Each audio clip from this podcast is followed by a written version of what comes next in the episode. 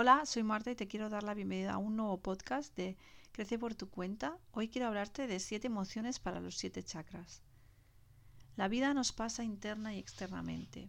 Esto quiere decir que todo lo que nos pasa externamente tiene un impacto en nuestro interior y todo lo que nos pasa en nuestro interior impacta en el exterior. Por tanto, cada día de nuestra vida gestionamos sensaciones, emociones, sentimientos, pensamientos, creencias, y también determinadas conductas y actitudes, y hasta hábitos que marcan nuestro día a día. Esta situación impacta en nuestro cuerpo físico y emocional, pero también en nuestro cuerpo energético o en nuestra energía. Hay una serie de emociones que todos experimentamos en nuestra vida, que son súper necesarias y básicas para nuestra supervivencia y bienestar, pero en exceso pueden bloquear algunos de nuestros chakras. O bien podemos decir que cuando sentimos estas emociones deberíamos estar un poco más pendientes si las sentimos en exceso y podemos analizar cómo anda el chakra que está relacionado con esa emoción. Vamos a ver cada una de estas emociones. El miedo. El miedo es totalmente necesario, pero cuando sentimos miedo en exceso debemos vigilar qué tal está nuestros riñones y también el primer chakra, el chakra raíz. Esta emoción puede provocar un sentido de desconexión y de inseguridad ante la supervivencia en nuestra vida.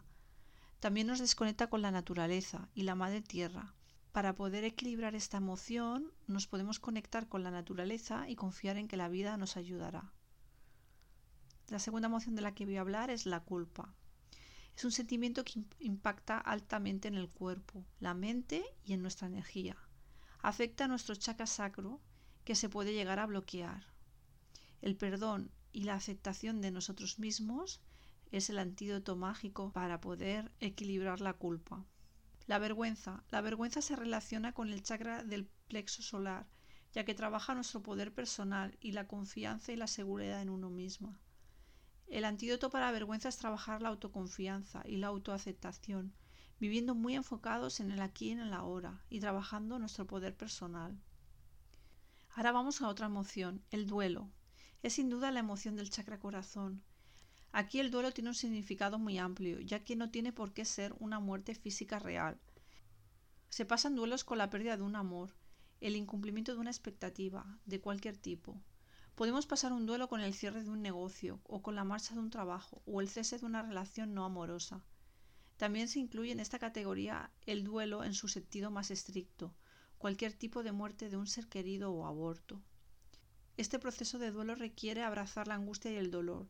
Solo así, con el tiempo, permitirá liberarlo.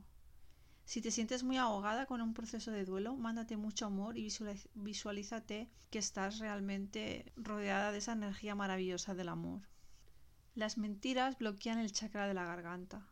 Puede ser que no sean directamente mentiras, pero también lo que bloquea este chakra es cuando no nos sentimos ni honestos ni auténticos. Hoy en día me encuentro muchas personas que padecen este bloqueo debido a que llevan un estilo de vida que es más lo que se espera de ellas que en realidad lo que ellas harían de forma auténtica. La ilusión es un bloqueo del chakra del tercer ojo. Cuando soñamos despiertos con una nueva vida, cuando tenemos sueños muy lejanos y que deseamos que mágicamente se nos conviertan en realidad, sin realizar ninguna acción para acercarnos a esos sueños. Y por último, por una crisis existencial, se bloquea el chakra número 7. Yo he vivido varias en mi vida y se bloquea el séptimo chakra durante ese tiempo. Notas que existe una desconexión entre mente, cuerpo y alma. Incluso no hace falta que sea una crisis total, sino que a veces eh, sentimos pequeñas crisis, ¿no? Días que sentimos que no estamos conectados, que nuestro cuerpo, nuestra mente y nuestra alma van cada uno por su lado, que nada tiene sentido, experimentar esas crisis, ya sea una crisis grande, ¿no?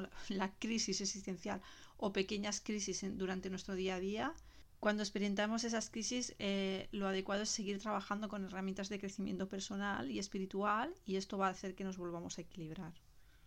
Espero que con este podcast veas un poco más claro cuáles son las emociones que cuando las vivimos en exceso nos pueden llegar a bloquear nuestros chakras no para que las evitemos, sino para que las observemos, las integremos, las logremos equilibrar un poco. Si quieres saber más sobre chakras, próximamente encontrarás disponible mi curso de chakras en mi web creceportucuenta.com.